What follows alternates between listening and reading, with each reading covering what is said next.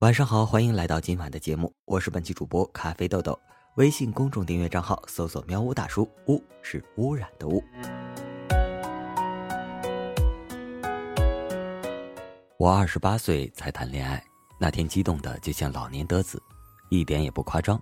我这算晚恋晚到家了。我是个九零后，但厚的不是很厉害。女友她也是九零后，厚的刚刚好，算是被我捡到了，忒漂亮。肤白貌美，性格开朗，要我说不开朗也很难看上我。他相信以后子女不至于太丑，至少有他互补。他的开朗还体现在认为我带得出去，可以说一点也不嫌弃我的容貌。我为此感动到半夜流眼泪。毕竟我今年二十八，也算思想成熟，知道要对女生负责，对后代负责。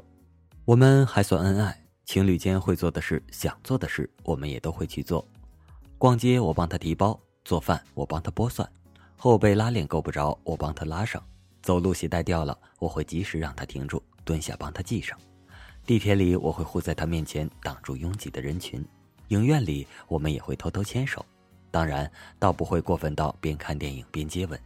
说到接吻，我其实是不想在这儿提起的，但作为一个诚实的人，我觉得有必要并且毫无保留地说出自己的真情实感。那天是这样。我知道大部分接过吻的人都是情不自禁，情感到了才接的吻，但那天我真的是被自己尴尬到了。看完电影，走路走一半，我突然把他拉住，让他站着别动。他一开始愣了一下，然后好像意识到我那样定睛深情看着他是什么意思，很像欧美剧里男主忽然深情看女主那样，那样子就是要接吻了。大概他也善解人意，咔嚓闭上双眼，仰起头，嘴巴凑过来，当时连我自己都吓一跳。我跟做贼似的，小眼睛转得跟宋小宝似的，左顾右盼，看着路人有没有正在看着我俩。确定没有在看，我才迅速嘟起嘴，慢慢朝另一张嘟起的嘴凑过去。是的，我当时还特笨拙的、讨厌的吞了吞口水。各位听到这儿可别骂我，或者认为我猥琐。我当时可能是自然反应，不知道其他男生会不会这样。然后我的心脏当然也是扑通扑通跳得很厉害。这种心跳其实很像当年查高考成绩那样的心情，极度紧张。现在想起都紧张，违背事后想起不紧张的定律。毕竟长这么大二十八年来第一次接吻，技巧肯定是零基础的，而且这种不好交学费找机构去学，只能自学成才。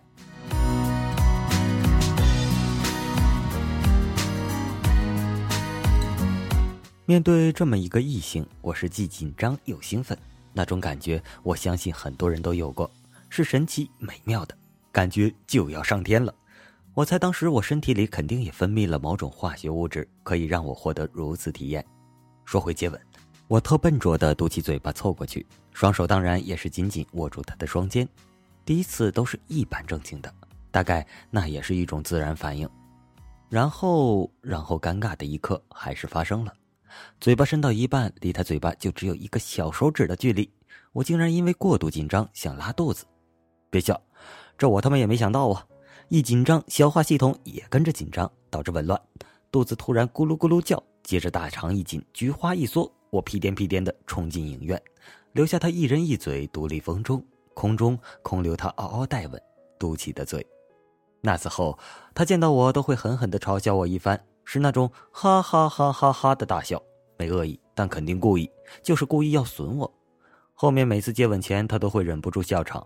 我生气的抓住他肩膀，很严肃、很认真、郑重其事，盯住他双眼说：“别闹，我爱你。”然后，嗯哼，深情的吻上他一口。秀完恩爱，我还得讲讲一些摆在我俩面前的现实问题，因为我也老大不小了，家里也一直在催我赶紧结婚生子的意思。我也基本把女朋友的情况如实禀报家里，家里很赞同。我妈就第一个乐开了花，让我赶紧带回家给她看看。我爸脸上没表现，但心里其实是高兴的很。那晚特意多吃了一碗饭，其实就是为了能够在一旁欣赏我妈在桌上如何追问我跟女朋友的事。我知道他那点心思，最后没办法，我当然是把女朋友带回了家。打过照面后，我爸妈也确实满意。一直夸我女朋友比照片里还要漂亮，人也善良懂事。但我爸妈不知道，她今年才二十三岁，并不想那么快结婚。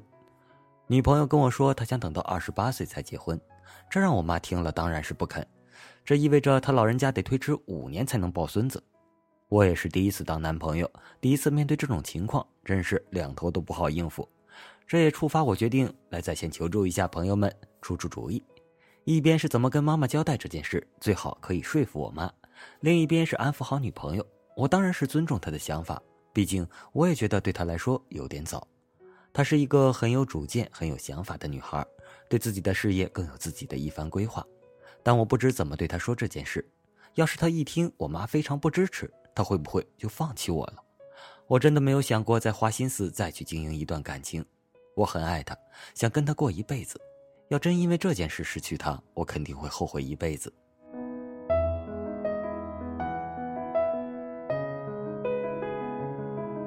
越说越沉重，还是返回来再说说我跟女朋友谈恋爱过程发生的比较有趣的事吧。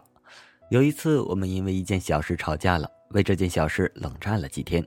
期间，双方故意不找对方，微信电话谁也不主动联系。直到有一个周末晚上，我们终于忍不住聊上了微信。女朋友说：“猜猜我在哪儿？”我说：“你也猜猜我在哪儿？”结果搞了半天，我俩都想给对方一个 surprise，搭地铁到对方的楼下。微信一问，他到了我出租屋楼下，我到了他出租屋楼下。还有一件事，至今想起我还觉得超级尴尬。那晚我俩可能都荷尔蒙爆发，脱到次外套，女朋友她突然泪湿眼眶。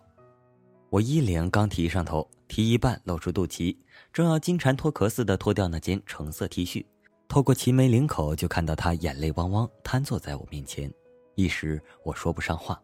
慢慢放下衣服，干瞪着此刻抽泣不止的他，我俩就这样面对面坐床头，他哭我看，边哭边说：“你干嘛要穿橙色 T 恤？那可是他初一那位暗恋的班上男孩最喜欢穿的衣服款式了。”原来闹半天，他想起了他的那段苦逼暗恋时光，我只好边挠头边尴尬的安慰他别哭了。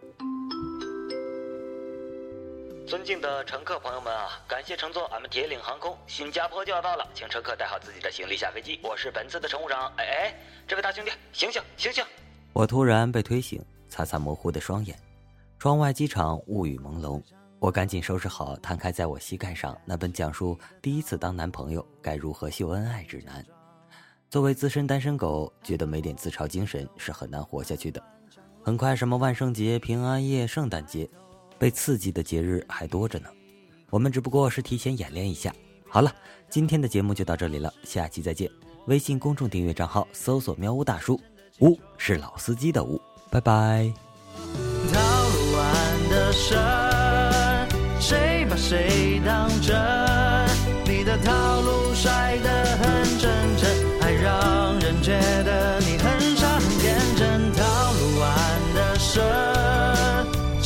谁当真？